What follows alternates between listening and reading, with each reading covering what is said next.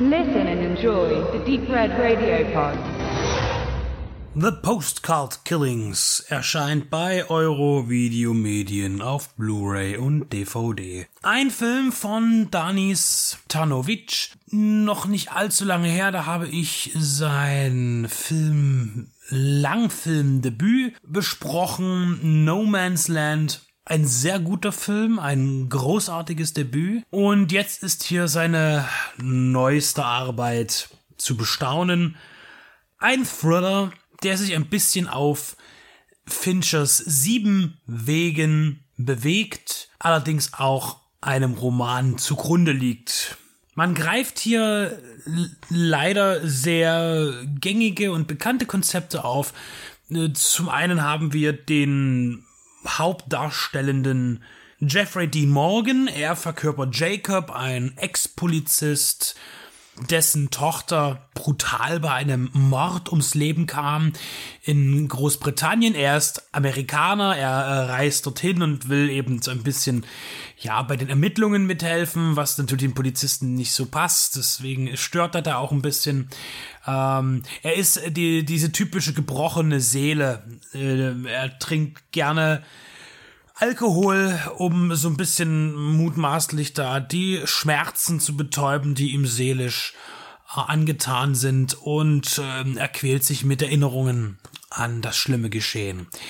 Dieser Mord ist dann eben Teil einer Serie, einer Mordserie und er möchte natürlich auch äh, einerseits den, den Tod aufklären und rächen seiner Tochter, andererseits natürlich auch andere Menschen davor bewahren, dass ihnen auch dieses Schicksal ereilt. Es ist, äh, klärt sich sehr schnell auf im Film, dass es nicht ein Täter ist, sondern zwei Täter, die gemeinsam diese Morde begehen. Das ist natürlich alles sehr extravagant. Die, äh, man sucht sich immer jung verheiratete Pärchen aus äh, die, äh, denen äh, pumpt man das Blut ab, den, den Körpern.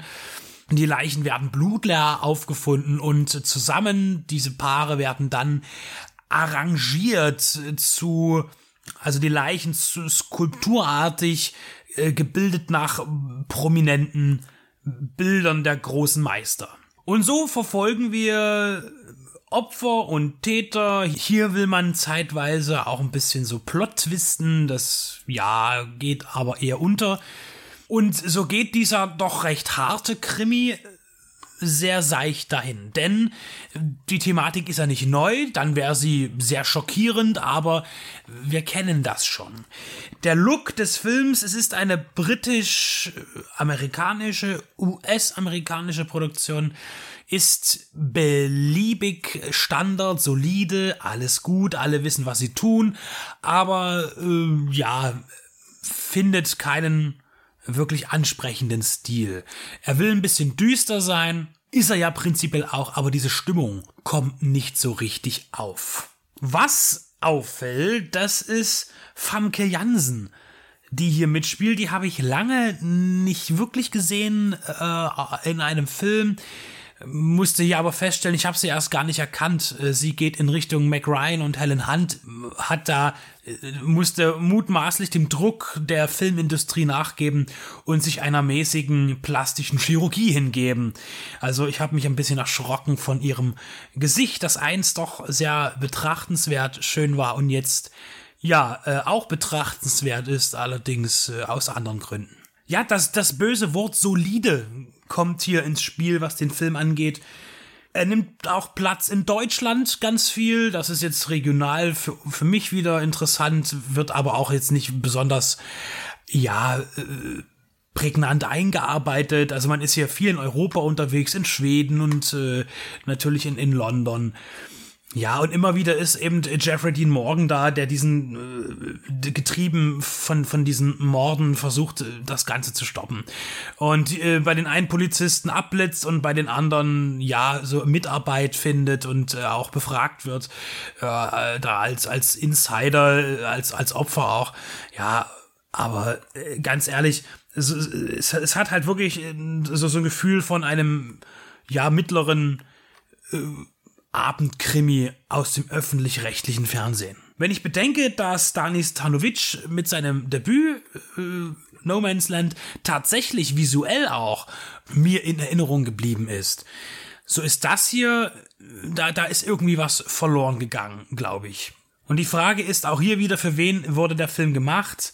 Ich glaube, für den amerikanischen Markt ist das immer recht uninteressant, wenn Filme auch in Europa handeln. Da gibt's zwar äh, Ausnahmen, wie jetzt wirklich so Bond, ja, wo ja immer irgendwie die ganze Welt zu sehen ist.